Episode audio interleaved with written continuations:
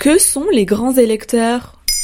Merci d'avoir posé la question. Aux États-Unis, le président n'est pas directement élu par les citoyens, mais par un collège de grands électeurs. Ce système a une étrange conséquence, même si un candidat est supporté par une majorité de citoyens, le gagnant de l'élection peut être son opposant.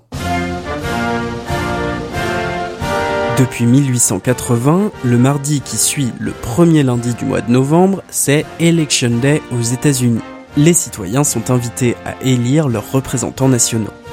Le 3 novembre 2020, comme tous les 4 ans, les Américains devront choisir leur président. Souvenez-vous, il y a 4 ans, en 2016, c'était Hillary Clinton et Donald Trump qui s'affrontaient. Et si je vous disais que c'est Hillary Clinton qui avait remporté cette élection? Ben, je te répondrais que tu vis dans une réalité parallèle ou que tu pètes carrément un câble, quoi.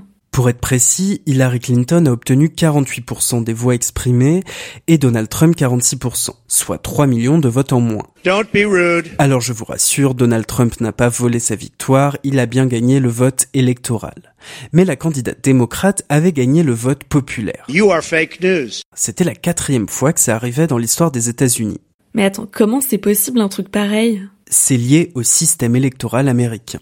En fait, début novembre, les citoyens élisent des grands électeurs au sein de leur État. Et ce sont les grands électeurs qui votent pour le président américain à la mi-décembre. Des petits États comme l'Alaska ou le Wyoming ont trois grands électeurs, quand la Californie en a 55 ou le Texas 38. Alors ça peut paraître injuste pour les petits États, mais si on analyse la situation autrement, rapportée au nombre d'habitants, le Wyoming a proportionnellement 3 à 4 fois plus de grands électeurs que la Californie. Ce système a été pensé pour que les petits États ne se fassent pas écraser par les gros États.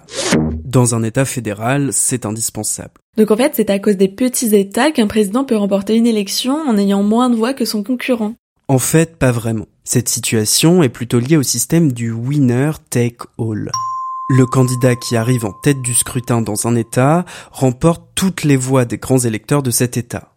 Si les Texans votent à 51% pour Donald Trump, les 38 grands électeurs du Texas devront voter pour Trump.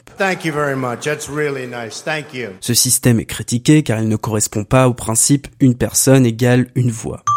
Et puis, il pousse les candidats à faire campagne dans quelques États précis, ce qu'on appelle les swing states, car ils peuvent basculer d'un côté ou de l'autre. Oui, donc en gros, c'est même pas la peine pour un électeur républicain de se déplacer aux urnes s'il vit dans un État qui est majoritairement démocrate. C'est à peu près ça. Mais le principe du winner take all n'est pas immuable, il n'est même pas inscrit dans la Constitution. D'ailleurs, un mouvement grandit aux États-Unis pour le remettre en question. 15 États se sont déjà engagés à ce que les grands électeurs qu'ils envoient à l'élection présidentielle correspondent au parti qui a remporté le vote populaire à l'échelle nationale. Voilà ce que sont les grands électeurs. Maintenant, vous savez, en moins de 3 minutes, nous répondons à votre question. Que voulez-vous savoir? Posez votre question sur les plateformes audio et sur le compte Twitter de Bababam.